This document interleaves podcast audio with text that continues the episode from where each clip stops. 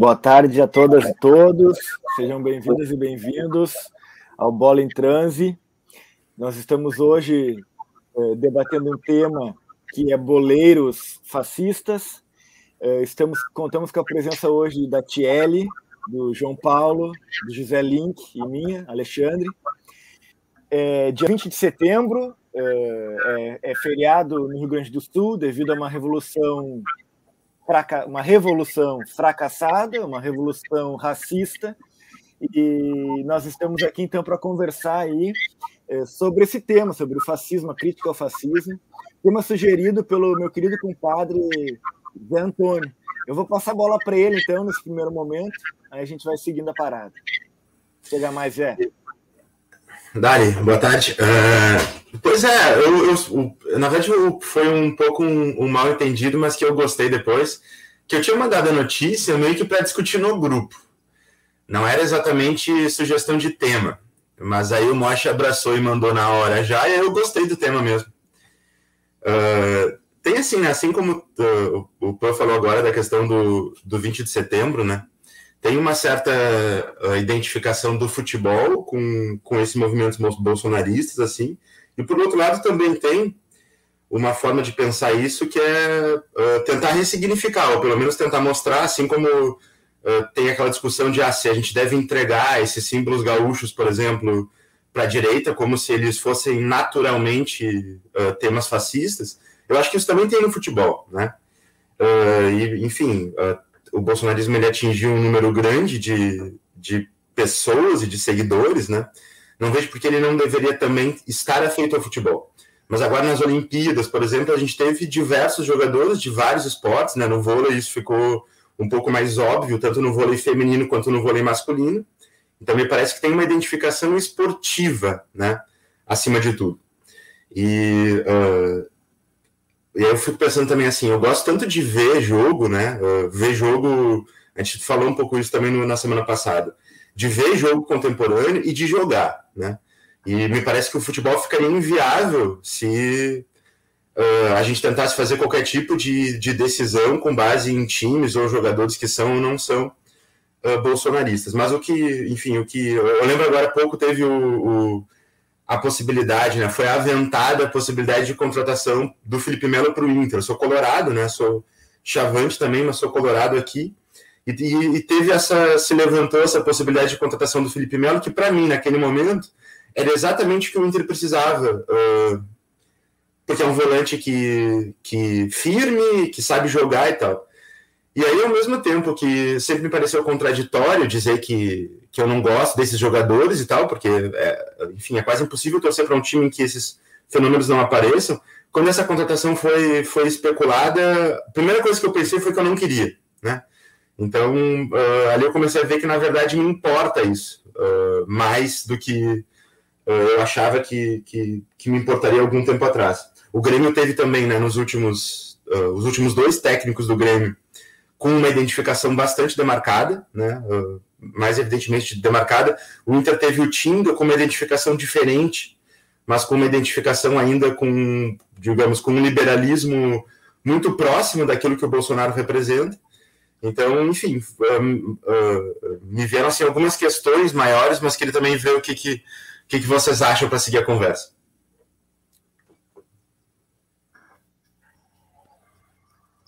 Vou ligar o microfone aqui. Bom, é, enquanto você falava, eu fui pensando também sobre como tá tudo muito conectado, né? Esse tema de é, a mesma frase que tu disse, assim, como tem a ver com o futebol isso, e especialmente quando tu pensa no esvaziamento da, das, das pautas, né? Da, do que que representa, dos símbolos.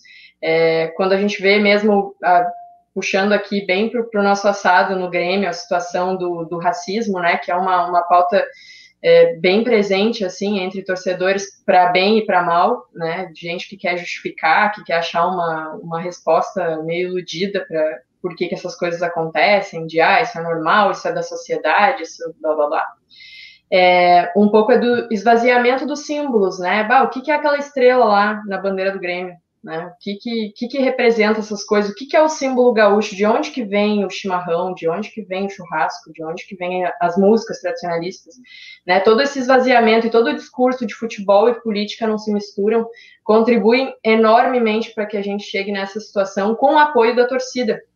Né, que não vê que, que vê como um problema tu criticar um jogador por ele ter um posicionamento político fascista, né? Ah, se, então tu critica o cara porque ele apoia o Bolsonaro. Se ele não apoiasse, tu não ia criticar.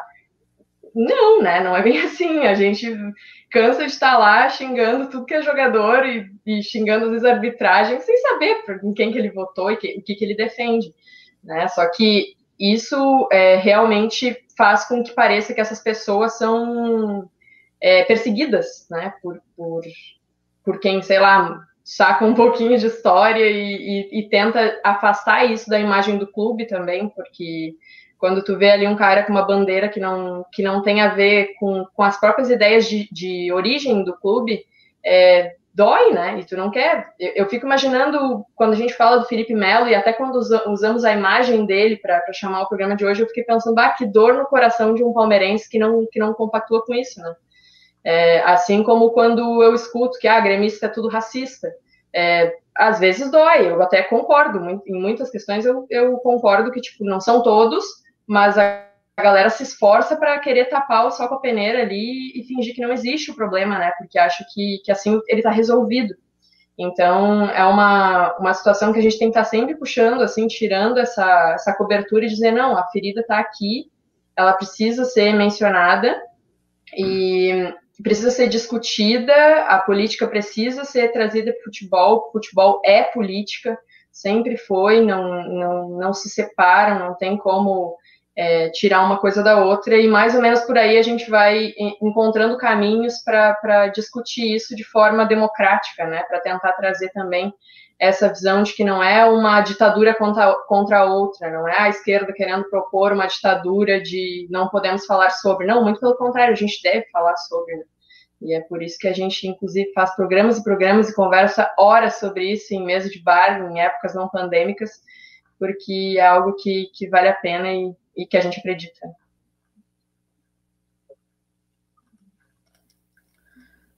Então, é, vou, vou pegar esse gancho aí. Tipo, é, vocês estavam falando, vou pegar um, uns elementos assim, tipo, é, pensar assim, mais assim, futebol no Brasil, né? É, o Zé falou do, da possível contratação do, do Felipe Melo, e a gente pode pegar assim, exemplos mundiais que é, existem times que batem de, ou torcidas que batem de frente, assim, são bem transigentes com isso. O Raio Valecano na, na Espanha é um exemplo disso. Tinha um jogador ucraniano, tempo atrás, é Zuzulia, uma parada dessa, não sei pronunciar o nome dele. Só que a, a, o clube queria contratar esse jogador e a torcida bateu de frente porque ele, enfim, ele exaltava símbolos é, extremistas ucranianos e por ser por ter essa, essa veia mais é, à direita, a torcida falou que não, não, não, ele não foi contratado. Coisa que eu não consigo ver é, dentro assim, do futebol como ele está dado hoje. Tipo, um futebol que é muito competitivo, muito empresarial, muito.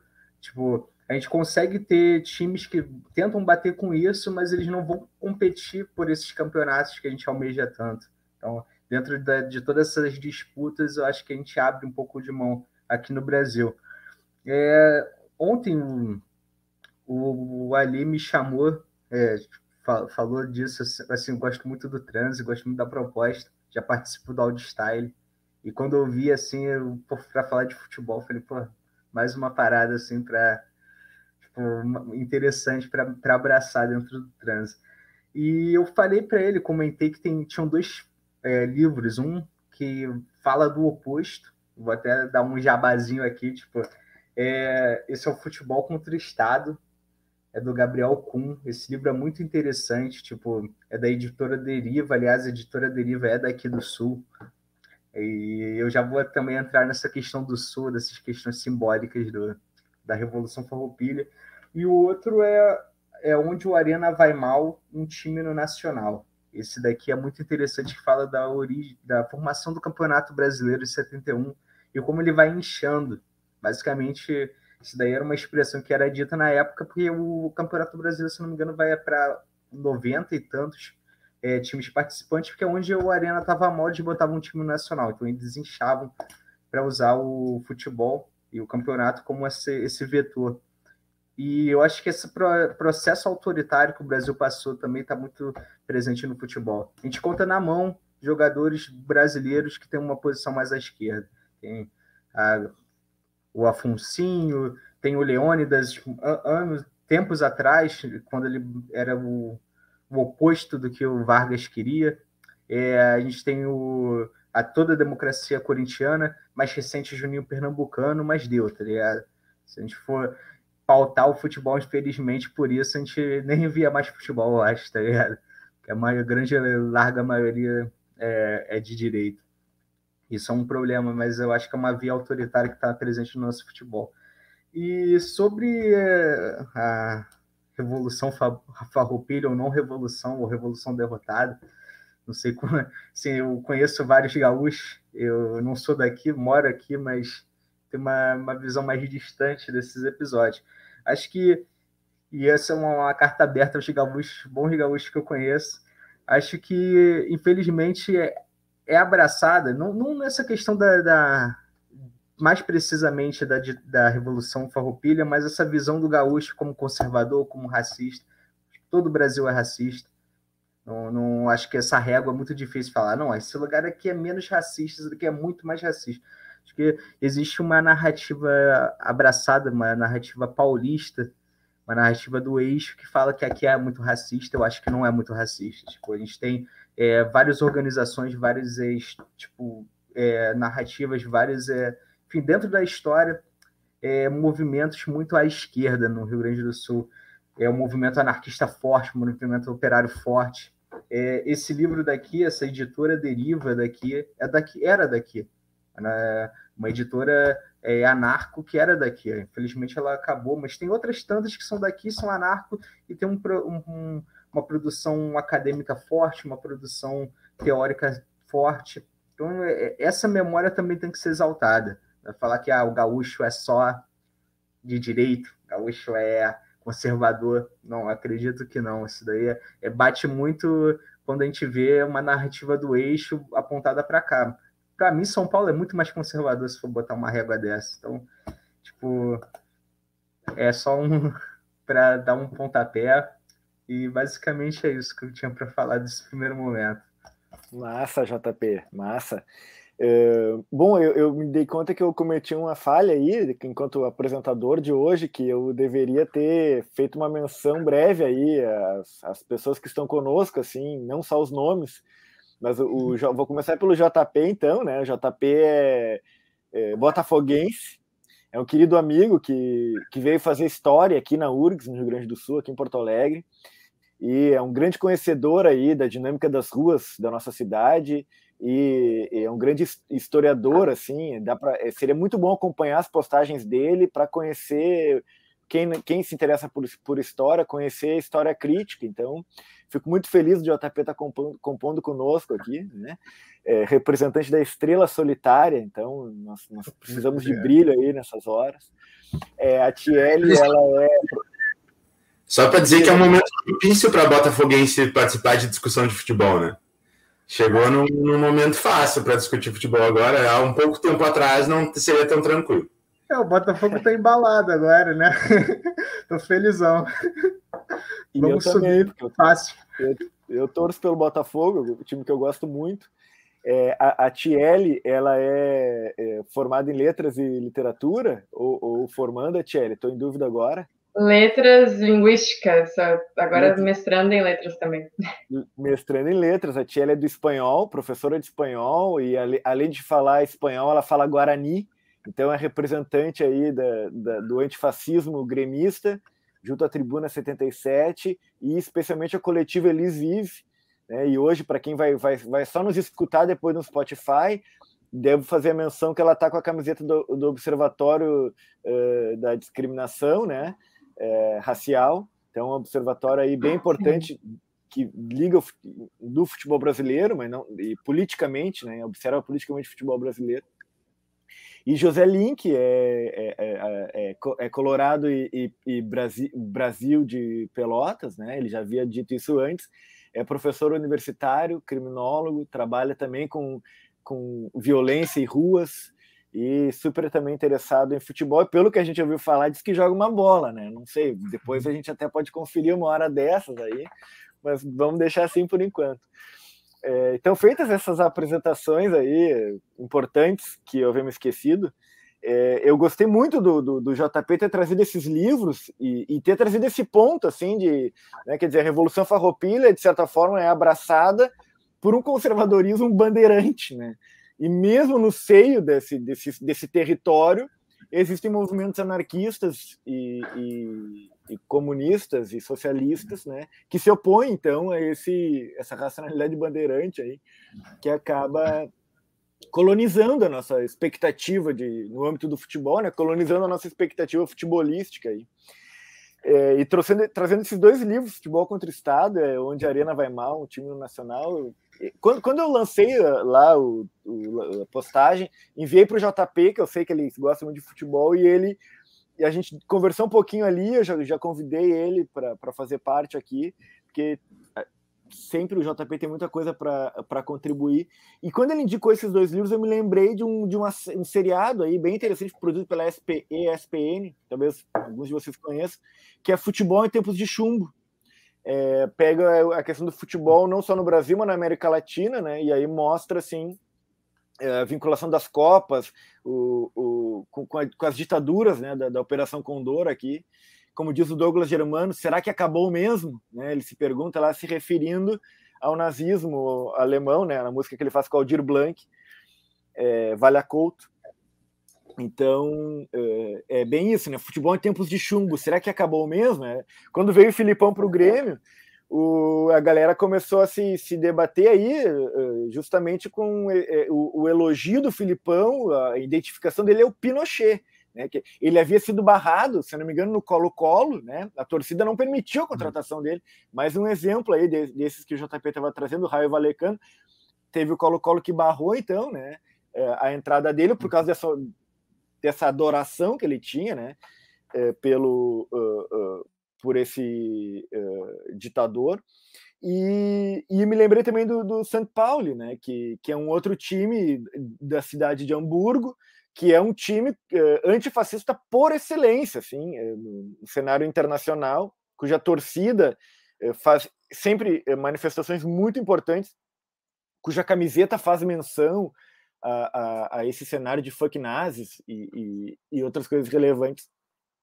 Agora, pegando o jogo do Grêmio de ontem contra o Flamengo, né, eu percebi uma coisa, assim, que, que, que são, parecem detalhes, mas, uh, mas eles dizem muito, muito, assim, sobre os privilégios uh, uh, flamenguistas e, e, e, o vínculo entre o Flamengo e o bolsonarismo, né, que é, é, um, é, um, é um... Aprendi isso, inclusive, com a gurizada ali do... do ah, eu vou até abrir aqui no meu celular que eu estava escutando no Spotify o lance deles. É bem, bem bacana o, o arquibancada democrática, né? Aprendi com eles que o Flamengo é um time que tem uh, uh, politicamente, institucionalmente, um vínculo com o bolsonarismo, a ponto de prometer já campanha para o Bolsonaro na eleição do, do ano que vem. Né? A gente percebe isso dentro das quatro linhas, quando, por exemplo, um goleiro se machuca em campo, né? Tem um problema grave, a partida para por quase 10 minutos e os caras estão reclamando e, e, não querem que, que, que, que, o goleiro seja atendido. Quer dizer, a solidariedade ela está uh, abolida desse cenário. Né? O, o, encontro com o outro, uh, o respeito pelo outro fica abolido. E, e, e, em vários outros âmbitos, dentro do, das quatro linhas ainda, quando reclamações, faltas graves o, o, são, são empreendidas pelos jogadores do Flamengo e, o, e os juízes eles ficam inertes a esse respeito. O, a estátua, o treinador do Flamengo, ele fica fora da, da, da, área dele o tempo inteiro. E não tem problema nenhum, ele não ganha nenhuma, não, não acontece nada com ele. Quer dizer, estão sempre testando a lei Uh, e, e, e, chegando no limite da possibilidade da lei e descumprindo a lei, e a lei não incide né, uh, sobre esses acontecimentos. Então, é, é, e, esse cenário do fascismo no futebol ele é assombroso para nós, E bem como tocou o Zé, a Tiel e o JP, a, a nossa tarefa é, é, é, na luta contra isso, né, é reivindicar é, esse futebol democrático. É uma coisa que, que sempre aprendi muito, assim, foi muito bonito para mim. Aprendo sempre com ele, que é o Roger Canal, nosso amigo, meu da Tiel. Ele, é, quando eu comecei a ter contato com ele, ele, ele disse assim: não, mas assim, é, somos nós, enquanto gremistas, que temos que lutar. A nossa tarefa é lutar pelo antirracismo, pelo antifascismo. É uma tarefa histórica dentro do Grêmio, porque a gente não pode delegar isso para a instituição. Né? É preciso a gente exercer isso.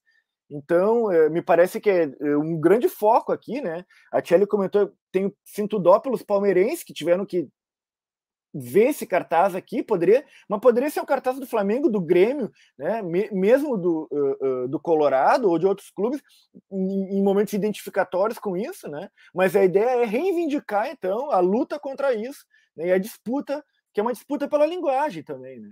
Então vou passar a bola aí para quem quiser dominar no peito e sair jogando. Não, eu queria lembrar só do, do que você estava falando dos jogadores, né? Que agora tem, acho que no Brasil, assim, de forma mais demarcada, o Paulinho, né? Da, das, da, da seleção de base, que comemorou, que comemora, não apenas faz as postagens, mas comemorou com uh, falando de Exu nos últimos jogos da seleção brasileira e tal. Então, que trouxe também o, esse lado assim do futebol, que também está muito vinculado ao futebol, né? Da religião e não só das, dessas religiões protestantes e tal, cristãs, então ele também trouxe esse. Uh, não, não só trouxe assim como uma comemoração, mas traz como uma bandeira, né? Porque posta, porque fala e tal. Bueno, uh, acho que tem um elemento também no caso do, do Inter, talvez do Grêmio também, um pouco depois, mas talvez do Grêmio também, que foi. que está conectado com isso. E que com a maior parte dos times brasileiros, que é a questão das arenas, né? Que também uh, envolve um pouco esse processo de exclusão, assim. Uh, envolve pela questão uh, mais óbvia econômica e de embranquecimento, mas que já era, na verdade, algo que vinha uh, dos períodos ainda anteriores à Copa do Mundo e, e, o início das reformas pela Copa do Mundo, mas que está tá muito vinculado a isso também, né? Eu acho que quem frequentava estádio há um tempo atrás, ainda que a mudança não seja tão drástica muitas vezes quanto se diz, vê que, sobretudo nos estádios Inter e Grêmio, é tudo muito diferente, né? O, o preço das coisas, a forma de comunicação, acho que a questão também do, do, do assim, não que eu seja contra o lugar demarcado, eu acho que tem espaço para isso também, mas acho que a demarcação assim muito fixa dos lugares, né, no estilo de hotel uma, duas, três, quatro e cinco estrelas também uh, uh, auxiliou um pouco um pouco nesse processo, né? Uh, uma, essa outra, eu lembrei também, quando vocês estavam falando do, do de, eu gostava de acompanhar os comentários da época que o linha de passe da ESPN tinha o Trajano e o Juca Kifuri, e aí dava para ver um pouco que mesmo naquele programa, que era um programa muito visto porque bom, a maior parte das postagens eram postagens críticas, né? Sobretudo em relação ao Trajano, que na verdade nunca teve um discurso ele sempre se identificou como esquerda, mas o discurso dele sobre os jogos nunca teve isso de forma tão demarcada. Né? Então, como já faz um tempo né, que, que, que essas coisas estão pipocando assim.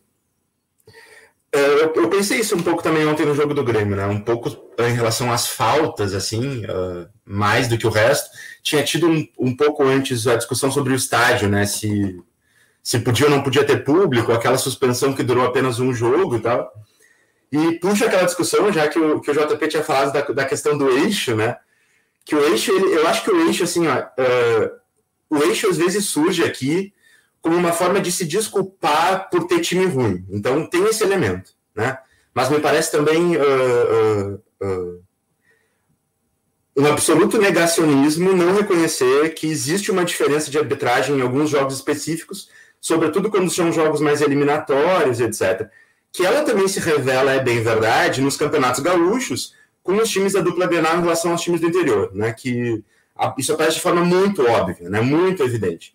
E aí forçando uma conexão, mas que eu acho que também tem, que é um pouco aquela conexão assim do de que uh, qual é a legitimação que normalmente acontece nesses momentos, né? Seja em jogos da dupla Grenal contra times do interior ou, ou uh, clubes do eixo em relação a, a os clubes do Sul ou como ou o Norte e Nordeste, que é aquela discussão de que uh, normalmente esses times são times piores, né? E por ser times piores, eles precisam necessariamente jogar de forma a bloquear o espaço, jogar de forma a uh, ocupar, a tomar a bola com força, etc. E que, portanto, na verdade, o árbitro estaria protegendo o jogo, né? Tiveram vários jogos, por exemplo, do próprio Brasil com o Inter e com o Grêmio, em que uh, o discurso não era, evidentemente, o, o, discurso não vai ser de proteção dos times maiores ou com maior potencial econômico, mas o discurso era de que o árbitro precisa proteger o jogo, né? E que, portanto, não é o meia ou o centroavante o responsável por conseguir manter o seu corpo de pé, e sim que os demais jogadores têm que ficar protegendo ele para que o gol possa acontecer, etc.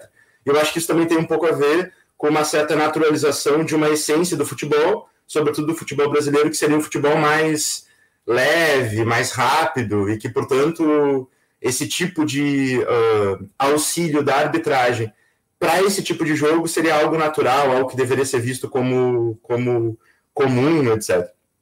Enfim, acho que era, que era isso. Ah, não, só, isso aí, só mais uma coisa também, que eu acho que, que uma, a melhor forma, assim, né, porque uh, de fato parece muitas vezes que essa narrativa de, de do, tanto do eixo quanto de política no futebol acontece quando, quando os times estão ruins e tal, e para também não deixar esse, esse discurso ele ser, uh, ele parecer como algo hegemônico, eu acho que essas, eu falei por causa da, da camiseta também da Thierry, né, eu acho que essas são as formas, uh, as melhores formas de manter a ideia de que tem, de que está em disputa, né, de que não é algo do futebol brasileiro, de que não é algo do gaúcho, né, mostrar que existe essa disputa. Porque a partir do momento que ela, ela começa a ser demarcada, que você consegue ver, essa disputa de forma um pouco mais clara, começa a ficar dúvida, né? Se de fato o Grêmio é racista, se de fato a torcida do Inter hoje é toda uh, elite branca. Né? Quando começam a ter esses movimentos, surge essa possibilidade de, de rediscussão, pelo menos. Né? Quando o Paulinho agora começou a, a fazer tantas postagens como depois do gol, quando agora há pouco o Tyson fez a comemoração lá com a, com a mão com o punho esticado, isso levantou a discussão e aí você começa a ver que tem um monte de gente que fica incomodado na real. Né? Então era, era um pouco isso assim que, que eu fui lembrando enquanto vocês falavam. Bom, é só complementar o tema da arenização, né, que é, é, algo bem, bem chave, assim, no que a gente vê hoje, porque a gente tem exemplos de clubes que tentam se manter é, mais acessíveis para a sua ala de torcida mais pobre, assim, ou não classe média branca, aquela, aquele padrão assim de torcedor, né? Que tu olha a arquibancada é todo mundo igual praticamente, não, não tem muita diferença. É, no caso do Bahia mesmo, né? O que o Bahia fez em, com o Roger, com toda aquela campanha que rolou, inclusive, com o Observatório da, da Discriminação Racial, né? É, teve um, um, projeto bem bacana, assim, que foi um, acho que um, um pontapé em vários sentidos para fazer com que a galera acordasse. Até o Grêmio deu uma acordada naquele momento e, e também se uniu à campanha, né? Então, é, o quanto esse processo de elitização do futebol também contribui com, com esse sistema, né, que, que deve ser mantido. E o quanto a gente tem que lutar para quebrar o sistema, porque tu vê, se não tivesse ali um Roger que, que desse essa que fizesse a diferença se não tivesse a torcida do Bahia que aceitasse isso também, porque eu fico imaginando um, um técnico fazendo isso no Grêmio, né? O quanto ia ter de xingamento da arquibancada, o quanto ele ouvia, o quanto ele ia ser perseguido, porque é, aquele, aquele público está muito bem filtrado, né? Quem, tá, quem consegue entrar na arena e a gente observa, falando assim do, do ponto de vista até feminino, a gente observa em jogos grandes, tipo de de Libertadores, de Copa do Brasil, jogos definitivos que os ingressos são caríssimos, é o pior público masculino que vai lá. É tipo assim, não tem como tu sair da arena sem uns quatro ou cinco assédios na tua coleção, sabe? A mais. É tipo é os caras que vêm e deixam a mão, é os caras que falam que puxam o cabelo. E, e, isso não é comum em jogos do brasileiro, do gauchão, que é ali os 35 reais o ingresso, tu consegue entrar, sabe? É um público mais tranquilo. Claro, também são menos pessoas, né? Vai muito menos pessoas, mas é, a gente percebe essa diferença também no, no, nesse filtro que a arena acaba fazendo e, e que muitas vezes o, é, essas é, deselegâncias, de modo geral, estão muito associadas às classes baixas, quando na verdade a gente pode comprovar, pode fazer um estudo ali no ato, num jogo de Libertadores, que o ingresso custa 120 reais, que é o pior público possível para conviver, assim, essa galera que não parece que nunca saiu de casa, sabe? Então é bem é bem nesse caminho, assim, a arena é um é um rival no, no campo. Bah, muito muito bem trazido isso, Tchelle, assim, por ti. É importantíssimo isso e, e a gente a gente, né, é essa imagem que tu traz, assim, quer dizer, bom, a princípio a gente identifica uh, um, quase a generalidade da violência uh, com a população preta e pobre. Quando ela é uh, naturalizada e, e, de certa forma, generalizada, universalizada pelos ricos e brancos. Né? E isso, tá, isso fica comprovado dentro daquele naquele período ali de jogo, num estádio, onde tem alguma coisa sendo convocada né, internamente assim uma coisa não facilmente explicada, que é essa identificação ali em massa, né? E que permite, portanto, esse todo tipo de assédio, como tu está muito bem lembrando aqui. Eu lembro que na, na outra no, antes, antes o Bola em Transe era, era presencial, a gente ficou um tempo parado. Nós convidamos uma menina que agora estou esquecendo o nome dela, infelizmente, mas ela justamente uh, uh, comentava, eu não sei se não é Débora, ela justamente comentava sobre. Débora, né, Zé? Então, ela justamente comentava uh, assim sobre o fato de que a, a, a limitação de bebida nos estádios, por exemplo, contribuía para a diminuição das violências que as mulheres sofriam e sofrem dentro dos estádios. Então, por mais que né, se, se lute pela liberação do álcool, né, essa luta ela, ela é uma luta complexa, porque tem, tem determinados eh, momentos em que esse álcool ele é liberador eh, dessas pulsões, digamos assim, né, que são esses momentos aí de, de assédio, de violência, eh, ele é catalisador de alguma coisa.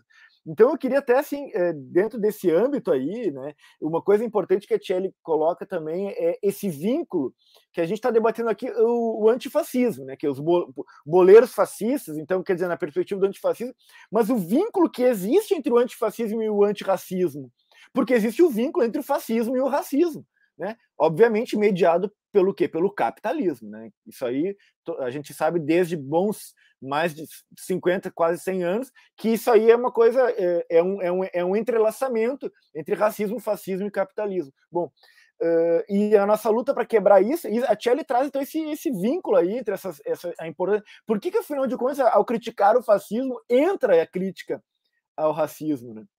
Eu queria perguntar para vocês, assim, Uh, o que, que vocês acham? Assim, por que, que existe? O Zé falou antes que não é só no futebol, que é no esporte em geral, né? Tem algo talvez de espartano, assim, se a gente pensar metaforicamente. Mas, mas por que, que há essa convocação arcaica dos esportistas, mas especialmente dos futebolistas ou das futebolistas. Eu sinceramente não conheço tão bem assim uh, uh, o perfil das jogadoras de futebol para saber se elas também se identificam com o fascismo, assim como os jogadores, né? Talvez a Tchelle conheça um pouco melhor, possa nos ilustrar, né? Então, mas por que que tem essa convocação arcaica, essa identificação com a violência, com a ordem, né? Que na verdade é uma, também é uma desordem, como a gente vê nos casos de assédio, né? Eh, por que, que tem essa identificação com o totalitarismo? De onde é que surge essa identificação com o líder, esse arcaísmo identificatório, esse ideal de alguma coisa? O que, que vocês acham? Por que, que acontece isso? Assim? De onde é que vem isso?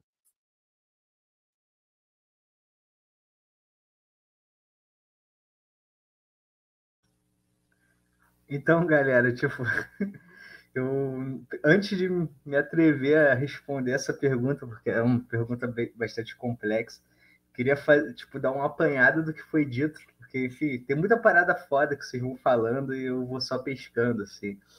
É, tipo, primeiro o Zé estava falando do, do, Flamengo e tal, dessa questão dessa veia bolsonarista, o, o Ali também falou, e eu vou tipo, rememorar um pouco da trajetória quando o Flamengo começa a surgir como Flamengo.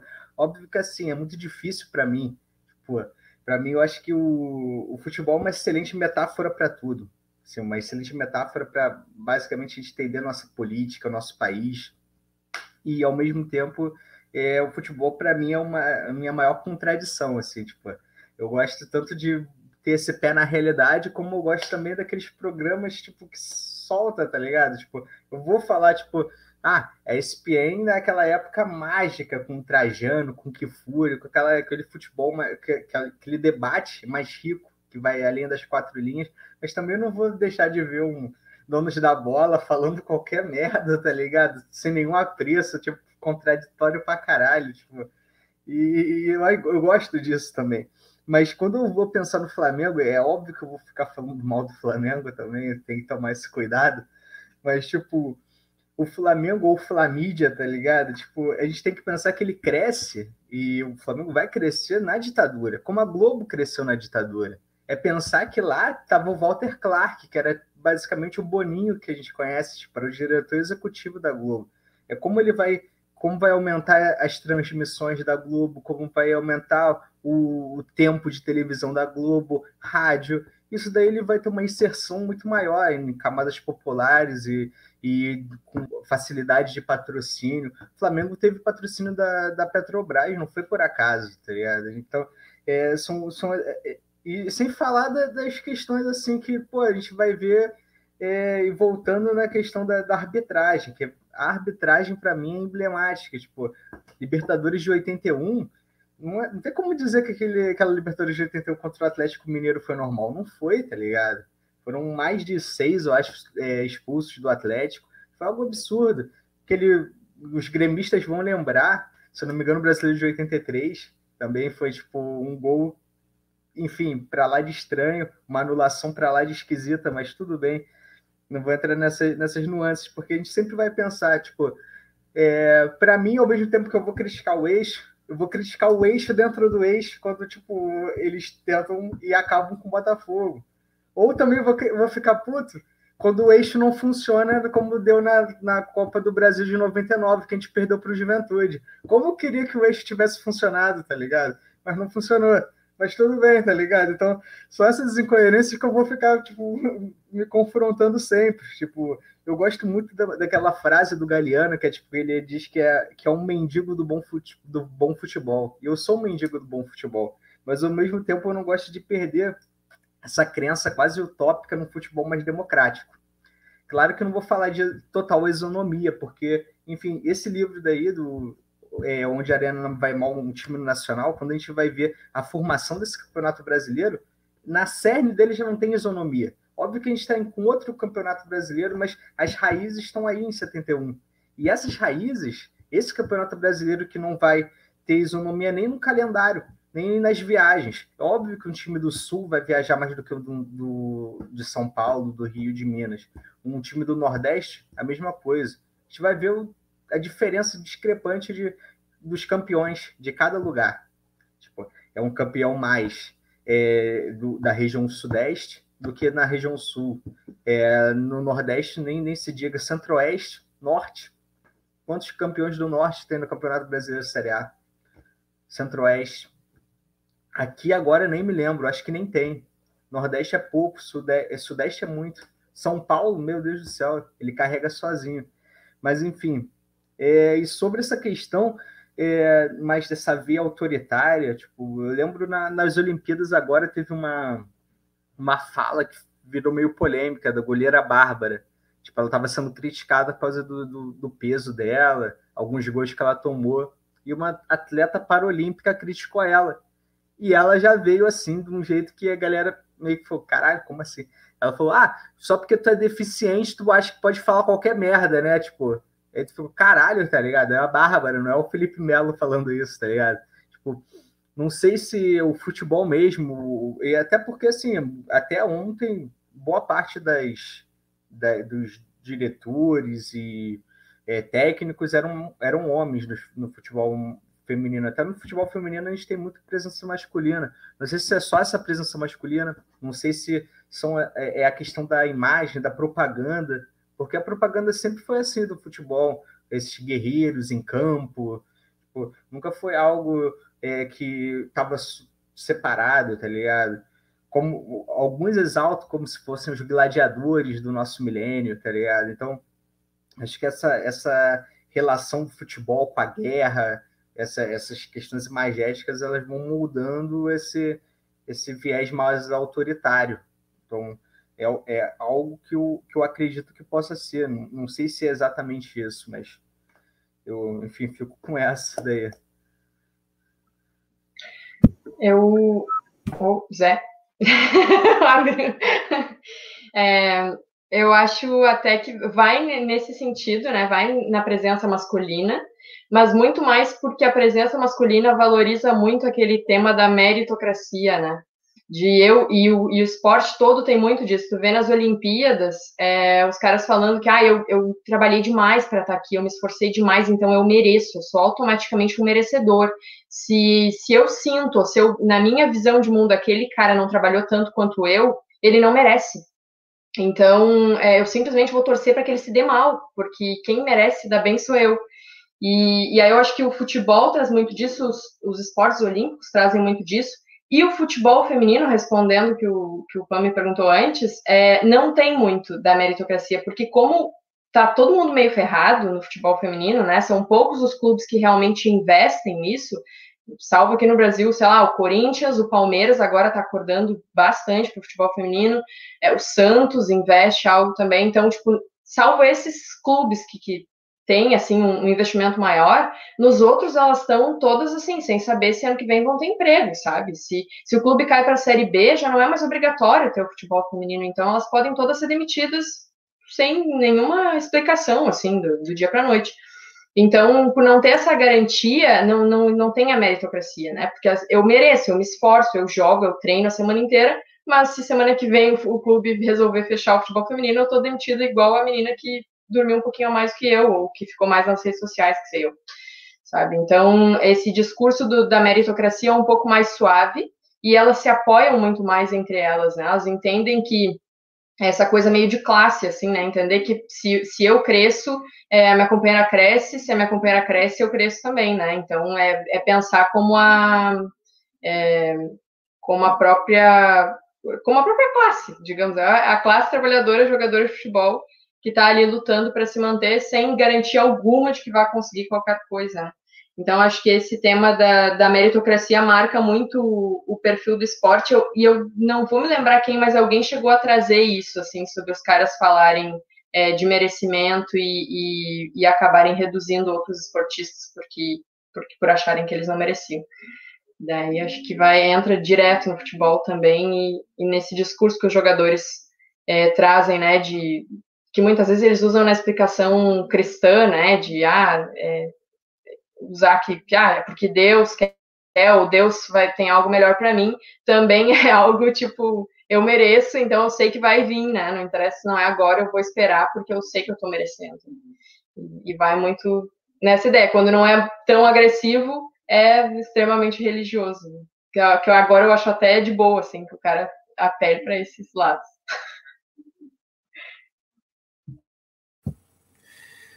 Pois é, eu ia. Eu, eu, eu, eu, eu ia. Vou começar falando só sobre a questão do álcool também, que eu acho que daí dá para dá puxar todo o resto, né?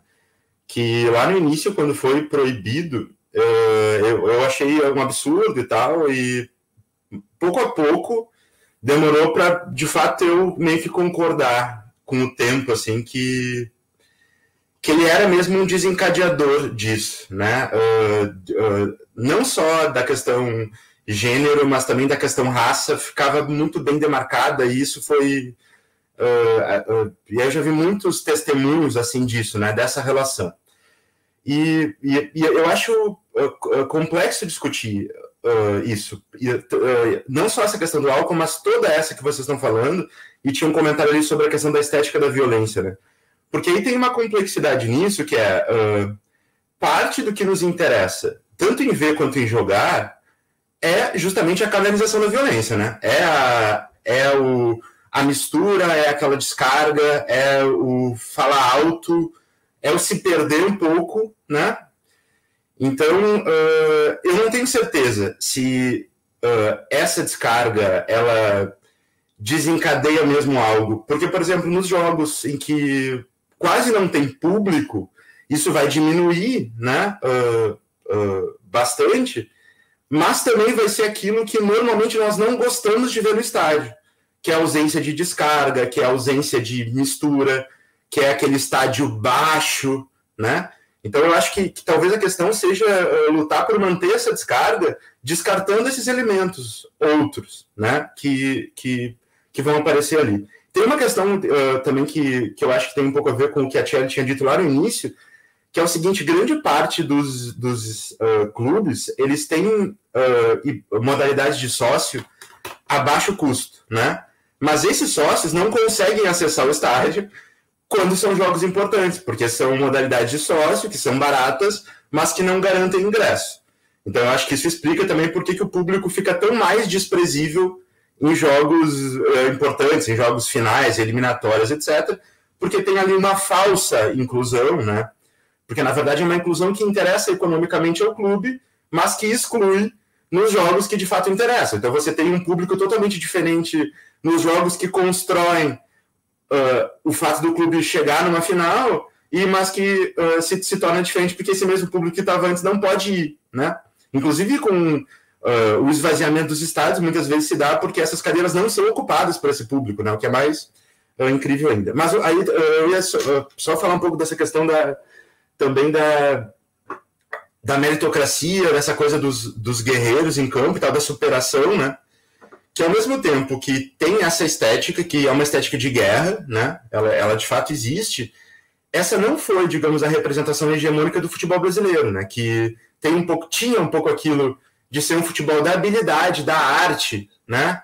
De, uh, do Denilson levando a bola lá para lateral, do Garrincha, uh, vai que não vai, por 20, 40 segundos, e que o futebol do Sul tinha uma representação, o Inter um pouco menos, mas tinha uma representação que era diversa dela, né?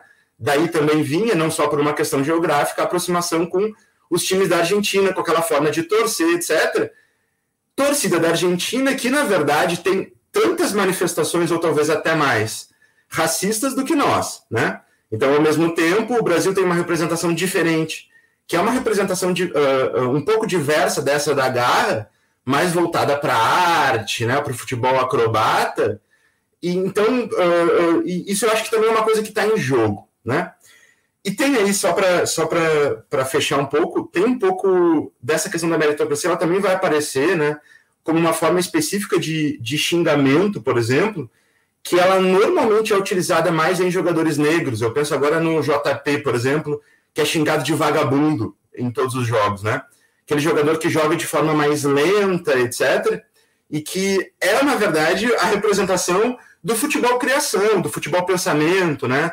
do futebol perspectiva, do futebol visão, assim, e que é muitas vezes em jogadores brancos que também não tem aquela coisa de, de futebol correria, ela não vai se aplicar, né? Uh, e, e aí, tem, enfim, foram vários, né? Mas e que é uma forma bonita de se jogar, né? De, de carregar a bola, de olhar o jogo. E, uh, enfim, eu não gosto muito da ideia de, de fechar o futebol numa coisa ou em outra, né? Até porque, se a gente está ao mesmo tempo dizendo né, que existe um problema nessa questão da arenização, nós estamos dizendo que é necessário uh, uh, poder carregar mais o estádio, os estádios em geral, justamente com esse argumento da, com, essa, com essa presença do, da, meritoc, da, da, uh, da meritocracia mesmo, né? no sentido de, de que são trabalhadores do uh, jogador brasileiro como aquele que, na verdade, ele está ali na primeira divisão, mas ele poderia estar tá jogando na Série D, e daí, na verdade, ele ia ganhar um salário. Então, é, é, tem uma coisa de guerreiro nisso mesmo, né? De levantar a família de uma situação que não fosse pelo futebol, ela não poderia estar tá ali, né? Então, não funciona na primeira divisão, mas funciona em todas as outras. E mesmo que o jogador esteja na primeira divisão, se parte do pressuposto de que ele teve contato e mantém contato com os jogadores que na verdade de fato sustentaram a sua família uh, na peleia ali, né? Na coisa da batalha, né? Da batalha meio épica e tal. E que, uh, uh, só fechando, e que teve um pouco essa discussão mesmo no, no próprio internacional, na coisa do, dos volantes, com o Dourado, que seria um volante pouco batalhador e tal, e que teve um pouco no Grêmio também com a coisa da falta de reação, né? Então muita gente elogiou, por exemplo, o Borja ontem, porque foi alguém que não estava aceitando, né? Que estava disposto a não aceitar. Então, eu acho que, isso, que não tem como tirar isso daí, né? Isso está aí no futebol e é um pouco por isso que se gosta. Eu acho que dá para descartar esses outros elementos sem perder um pouco é, esse, isso que, que, que caracteriza muito o esporte. Trimassa, Zé. É, eu vou, vou, ressaltar aqui é, alguns comentários aí da gurizada que está contribuindo bastante com o nosso encontro aqui. O Gabriel uh, ele diz que experiências que condicionam a prática do esporte à educação, como uh, nos Estados Unidos, resultam em jogadores mais politizados e com consciência de classe, né? É importante isso, uh, pensar e no, jogadores no âmbito amplo, basquete, sei lá, beisebol, né, o futebol americano, como a gente chama aqui, né, o vôlei, enfim, outros esportes aí. Obrigado aí, Gabriel. E também aqui, né, o, o, o Jorge uh, Mondengo também trouxe duas coisas importantes, né? Quer dizer, o futebol se torna o eixo dos esportes, é paradoxal, porque desde o colégio é assim, quando tu vai para educação física, sendo amante do futebol por família, tu quer jogar bola. Isso aqui é educação física, não é educação futebolística, né? Então tu acha ali que o futebol é o esporte. E mais das vezes quando a gente fala em futebol profissional, o, é o contrário do já, já, passou o esporte, porque os jogadores de futebol ou de outras áreas, eles estão no limite do seu corpo, né? Tem, tem jogadores que não aguentam mais de 30 anos jogando futebol. Quer dizer, não é mais esporte, é uma outra coisa, é uma profissão que é uma profissão de, de, de, de, quebra de corpo, de quebra de barreiras, e vários outros esportes são assim também. Né? Quer dizer, a gente chama de esporte, mas na verdade é uma espécie até de maquinização do corpo, né? industrialização do corpo. Então o esporte fica para trás e a gente continua chamando de esporte, e, e, e o futebol se torna um eixo, desse, um sinônimo para esporte, quando na verdade isso encobre outras coisas. Né? O, o outra visão aqui, ou a outra visão, é, ela ou ele tocou na questão do surf, né? Tem muito bolsonarista e, e tocou na visão também dos do símbolos de estética e nacionalismo que o próprio Jorge também acabou trazendo aí, né? A questão do homem médio e tudo. Tá bem bacana esses comentários. É, o, o, Zé falando, eu, opa, deixa, deixa eu reduzir aqui. O Zé falando, eu me lembrei do, do Luiz Antônio Simas, que tenho certeza que todos os, os colegas aqui uh, conhecem, né? Uh, a questão do próprio do encantamento do futebol, a defesa dele do, do futebol. Agora ele tá, lançou um livro aí sobre Maracanã, que tem muito interesse em, em ler e tal, né? E é, e é um, um grande bota, botafoguense também, né? Então, mais uma vantagem aí para ele entre nós, assim. É, e, e, eu me lembrei uma coisa que até há pouco tempo atrás conversei com o JP, que teve um, um, o Botafogo enquanto instituição recebeu lá, não sei o que, o Bolsonaro foi alguma coisa assim, e teve um dirigente do Botafogo que ele ele ele saiu assim, ele disse não, eu não aceito isso, então eu estou pedindo demissão do clube, eu não quero mais trabalhar e me dedicar para esse clube. Aí eu cheguei mandei mensagem pro JP, bah, meu, olha só que a fuder, que interessante o cara resistindo. E aí ele disse, meu, não, não é tão bom assim. Porque veja bem, o cara está saindo. Né? Quer dizer, alguém que estava resistindo lá dentro agora não está lá dentro. E, isso mudou minha perspectiva. E, e é, porque tem, esses dois lados, de certa forma, são importantes. O lado da resistência interna e o lado da saída. Não, eu não vou tolerar, eu quero quebrar as barreiras. Então veja como isso dói mesmo dentro do, do, das instituições que nós gostamos e somos apaixonados e defendemos, né, eh, perdermos aqueles cartolas que são aqueles que vão estar tá brigando uh, contra o fascismo, né, contra o racismo. Uh, então, esse, esse fato aí eu me lembrei agora, escutando o, o, o Zé também e todos vocês aí. Uh, e tem outra coisa, a questão do álcool. Quer dizer, eu, eu, levantei aquele ponto, mas eu fiquei pensando também que a galera já bebe antes, né? Tu já entra meio bêbado no jogo quando tu vai. Então, quer dizer, não adianta muito tu não beber lá dentro. Aí tem o sacolé, né? Que é, os caras levam. Quem, quem tem saco leva no saco. Se alguma mulher consegue levar na calça, a gente chamaria de outra coisa, né? Mas se chama no modo popular de sacolé. Quer dizer, tem formas também, óbvio, etchala lei, etchala trampa, de burlar isso, de entrar com álcool e tudo. Mas, de fato, é aquela é, se trata de, de, de, também repensar, né, como o Gabriel trouxe ali, de repensar uma questão estrutural que envolve essa violência esse abuso que, que é permitido que se cometa dentro do estádio. Quer dizer, às vezes, independente da bebida usada, ele continua sendo permitido que se cometa, né? Estou fazendo sinal aqui entre aspas, né? outra coisa que vocês colocaram bem relevante a respeito da minha pergunta, que veio a questão assim, né? Onde é que está essa convocação com o ideal de eu, essa convocação de massa, né? No, na ideia de guerreiro, na ideia de meritocracia, de sofrimento, né? Mas também veio a questão da religião. E a gente, e a gente percebe que uma coisa é falar em religião uh, uh, africana, de matriz africana, de origem africana, que já, já, se espalhou pelo mundo inteiro, né? Quer dizer, e outra coisa é a gente falar hoje de religiões totalitárias, que são religiões de um único, não só monoteístas, mas também uh, monopessoais, quer dizer, tu, não, tu, tu, tu, impede que tenha outras religiões, tem que ser só aquela, e mesmo dentro do próprio da, própria Igreja Universal, do próprio evangelismo, existem críticas ali, mas, mas nós temos uma uma hipérbole de evangélicos muito próximos do discurso fascista. Né? Então, o discurso de massa ele é regimenta. O, o, Freud dizia lá na psicologia das massas, análise do eu, né? que tem um vínculo entre esse, esse, esse sujeito aqui e o ideal que ele se expressa em três grandes cenários, que é no cenário militar, no cenário do Estado e no cenário da religião. Né? Então tem uma entrega aí da, da, sua própria subjetividade, da sua própria reflexão. Quer dizer, por que, que, afinal de contas, um jogador de futebol que necessita do capitalismo da, da, estrutura liberal, né, por que, que ele vai defender uma ditadura, afinal de contas, que vai ir contra os seus, aparentemente, seus interesses de classe, né, que vai, vai fechar que, questões econômicas para ele? Mas é porque ele tem uma outra identificação que não lhe permite, de fato, nem entender onde é que ele está jogado nesse cenário. Né? enfim, também uma, uma, uma reflexão aí para passar bola. Eu acho que a gente pode, de repente, fazer uma última rodada. Já, já estamos aí há quase uma hora, né? Uh, então, vou passar a bola para vocês aí.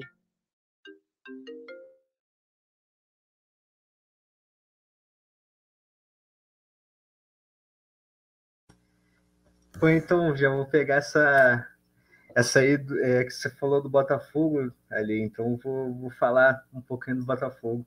Tipo, eu tava vendo, eu lembrei dessa. Quando você começou a falar, falei, cara, vai falar lá do vice. Tipo, felizmente a gente tem um clube cheio de pô, Montenegros, Cepes e Mufarreges, que são tipo as, um lixo do lixo do lixo do clube.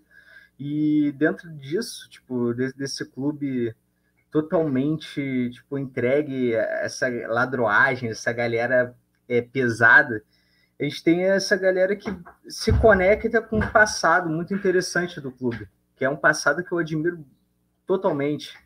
E é o, o, o clube do Garrincha, é o clube do Afonsinho, é o clube de, de vários que se botaram também contra, fora das, da instituição, ou até dentro da instituição contra o regime militar e contra autoritarismos. Então, são figuras que, que eu gosto muito de associar ao Botafogo. E esse cara sai por isso. Ele, ele, ele não, não consegue enxergar. É contra o Botafogo isso. Tipo, é contra o Botafogo ter o Bolsonaro, é contra o Botafogo ter esse, esses, essas figuras mais autoritárias. Daí, dentro disso, o Botafogo está tentando se modernizar dentro do que exige o futebol atual. E ele contratou o Lenin Franco, que vai ser o diretor de, de marketing e de negócios do Botafogo. Esse cara Tipo, eu comecei a associar, tipo, para mim era Lenin Franco. Não sei quem, até ontem eu não sabia que era Lenin Franco. Aí eu fui ver onde ele trabalhou antes. Ele trabalhava no Bahia. E ele estava associado, e a gente estava falando do Bahia, lá do Roger, lá no Bahia, e ele estava associado a todas essas propagandas. Eu não sei como ele vai ser dentro do Botafogo, não sei se ele vai ter essa liberdade, mas todas essas propagandas interessantes. É, o sócio torcedor do Bahia é um dos menores, assim, tipo, dentro do preço popular, é o é menor. O Botafogo ainda é muito ruim dentro disso. É um, é um clube que é muito fechado a sua torcida. Mas, tipo, lá no Bahia tem essas campanhas. É, teve o vazamento de óleo nas praias do Nordeste. Ele chegou e, e, e fez uma campanha é, com nos dias é, e meses de conscientização LGBTQI+, ele estava lá fazendo algo que outros clubes vêm fazendo também, mas esse cara ele fez essa revolução dentro do Bahia. Ele teve essa abertura, ajuda do Roger, e isso foi muito interessante. Não sei como vai ser aqui no Brasil. Aqui no Brasil. Aí eu sou problema até. É, aqui no, no Rio de Janeiro. Como vai ser no, é, no Botafogo, tá ligado? exatamente, tu pegou, né? Foda, é horrível, né? Mas é, é, é isso daí é exatamente o que a gente está debatendo. Mas. É, o eixo. Olha o eixo, né? Mas a gente vai ter como essa, essas campanhas elas vão reverberar de forma diferente. No, no, no Vasco, o Cano, dentro da, dessas comemorações emblemáticas, o Tyson fez na mesma rodada, uma rodada depois, o, o Cano levantou a bandeira do arco-íris. Dentro do elenco do Vasco, isso daí já foi um racha, já foi uma cisão, porque o capitão do time, o Leandro Castanha, que é extremamente evangélico, botar essa, essa expressão assim.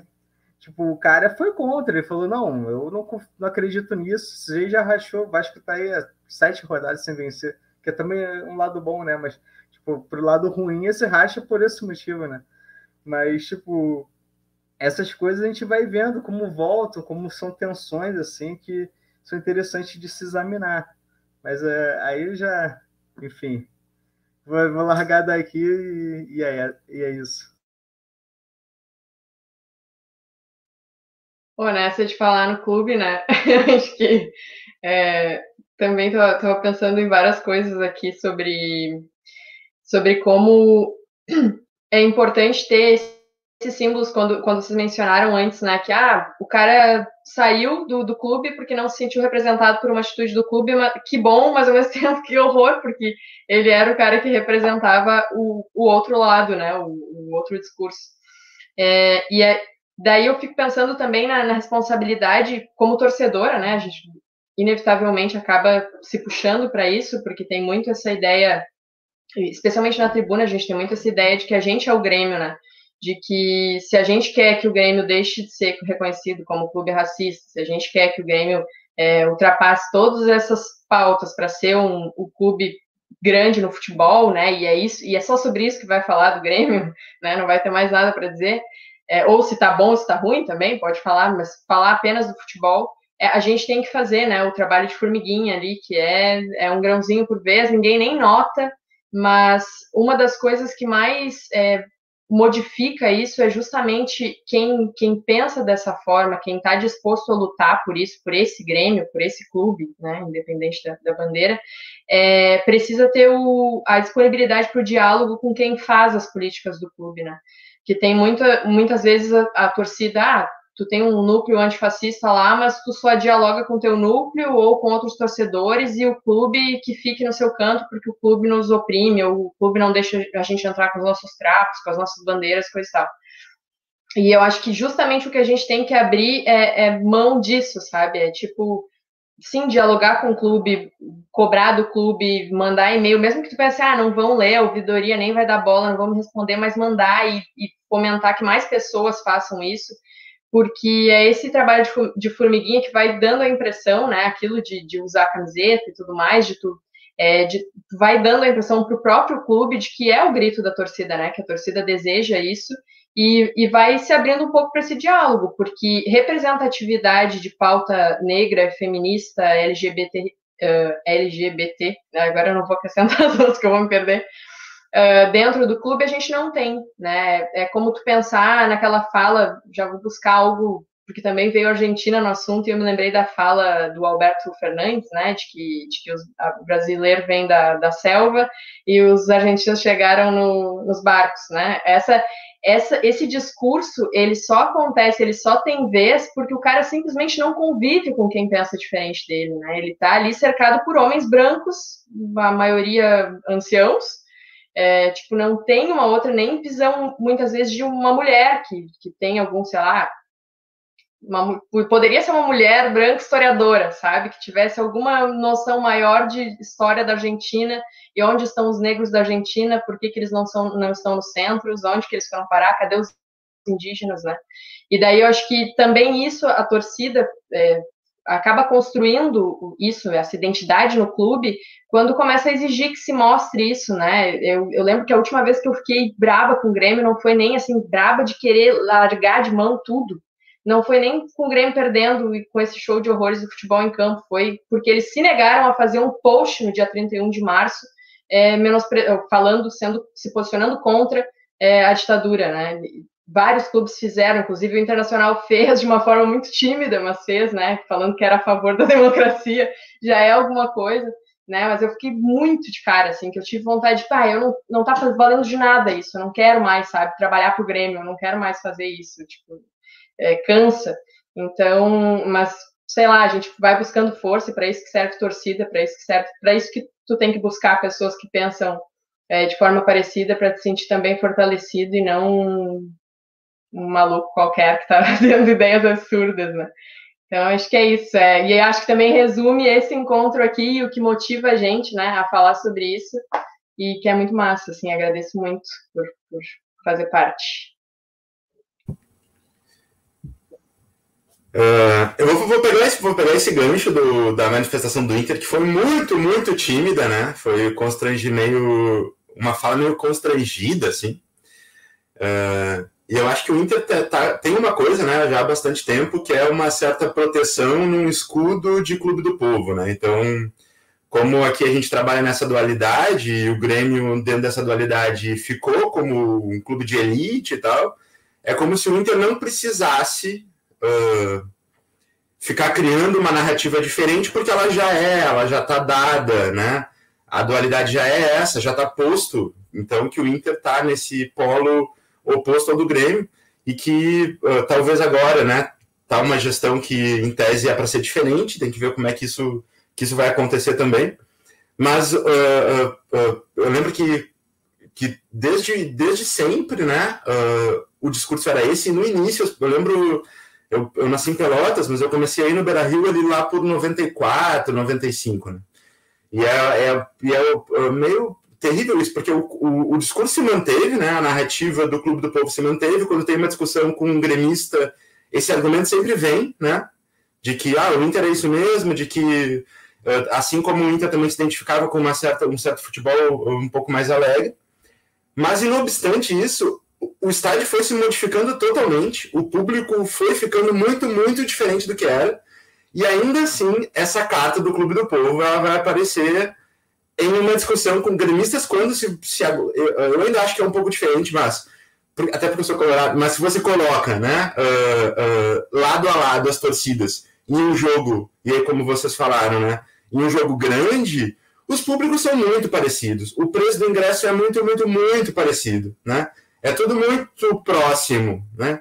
Então acho que o que o Inter tem esse falso escudo, né, que que oferece uma, uma imagem de clube um pouco diferente que ela foi se perdendo com o tempo, né?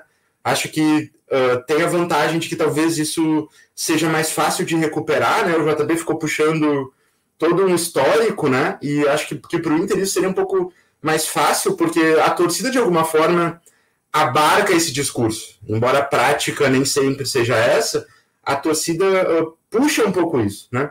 E aí eu achei interessante essa questão do que que a Tiane mencionou do, do uh, dos núcleos de torcida, né? Porque teve assim, eu acho que até hoje, como os núcleos todos eles estão enfraquecidos, né? Isso não aparece tanto. Mas tinha aquela coisa do núcleo de torcida como, ao mesmo tempo, uma coisa fechada, em prol do clube, mas fechada, e que de alguma forma se protegia contra as outras torcidas, mas também contra outros núcleos da própria torcida, né? Os núcleos de torcida eles nunca foram, exceto com aquela coisa de apoiar o clube, eles nunca foram espaços de convencimento dos demais torcedores de uma ideia, né? Que parece que é um pouco isso que esses núcleos antifascistas dos clubes querem fazer.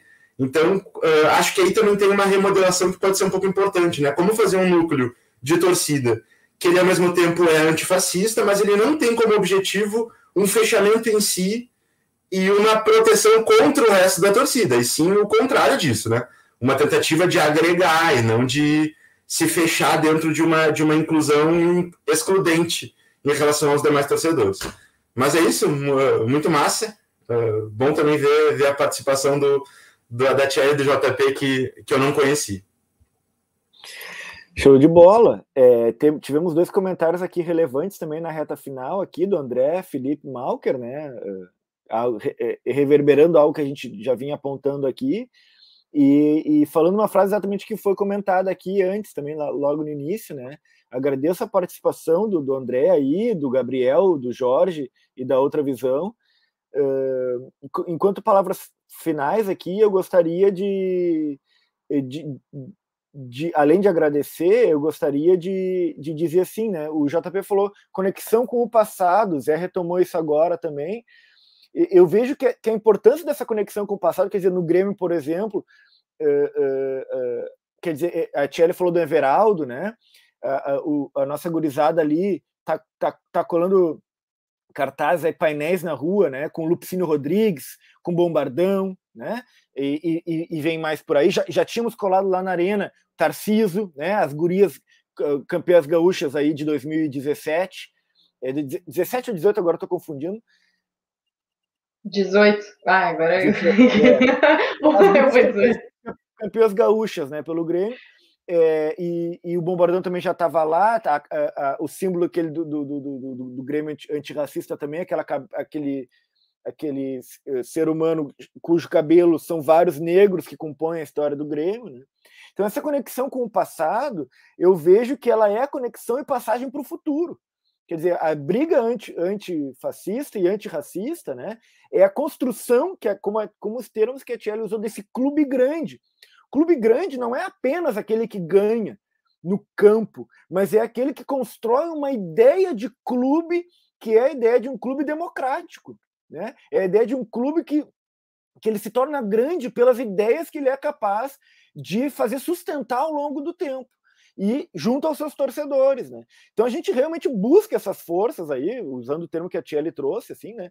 De construção desse futuro antifascista e antirracista, e também por isso que a gente propôs o debate de hoje sobre boleiros fascistas, né? Eh, essa identificação para pensar eh, no nosso, nosso passado, né, que é um passado uh, escravocrata, ditatorial, genocida, colonialista, um presente idem com essas características. Né? Então, para a construção assim uh, de um outro futuro.